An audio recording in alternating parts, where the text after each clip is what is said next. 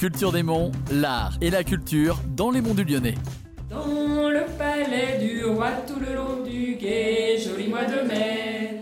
Dans le palais du roi, il y a une servante. La fabrique, la glaneuse et leurs bénévoles vous proposent des chroniques autour de la fête du mai. Aujourd'hui, on va parler du lien entre les classes et le mai. Euh, Christian Molot, j'habite à Rontalon, j'ai 64 ans. Moi, j'ai fait le de mai au moment de, des classes. hein. Donc, je l'ai fait en fait deux années de, de suite en tant que sous-classe, où on accompagnait donc ceux qui avaient 20 ans dans l'année, donc la classe.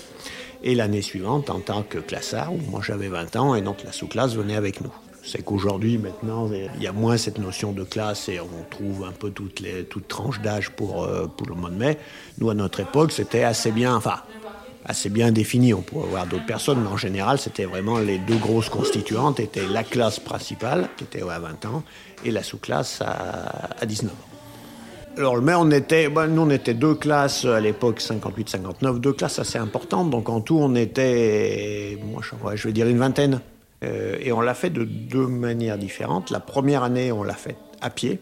Donc on est parti euh, du village le soir vers les 19h, 19h30. Donc là on était tous ensemble et après on s'est scindé parce que la commune de Rontalon est vaste. Et donc pour faire tout à pied c'est extrêmement long. Et donc on a fait deux groupes. On s'est réparti un peu les différents hameaux en fonction des distances. Le but c'était se retrouver au petit matin au bar du village euh, pour euh, bah, se retrouver tous ensemble. Donc ça c'était, ça a été une, année. Et là ça a été, assez long et assez, assez dur parce que bah, a marché toute la nuit. Mais, mais très sympa. Et la deuxième année par contre, on l'a fait en voiture. Et puis, euh, compte tenu de la distance, ça a permis de rester tous ensemble. On chantait dans toutes les maisons. Et auparavant, on avait fait tout le village, où là, le village, on l'a fait complètement à pied.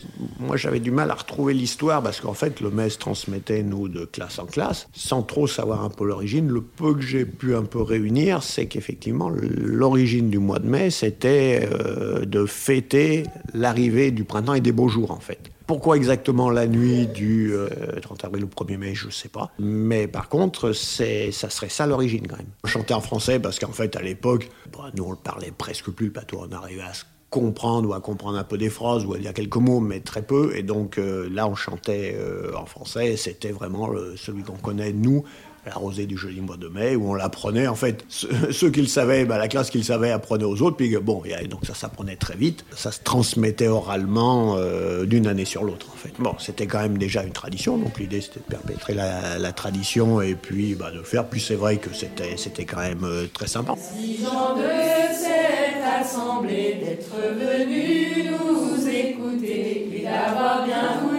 Pour aller plus loin, retrouvez l'émission complète enregistrée le lundi 1er mai à Saint-Martin-en-Haut dans notre podcast.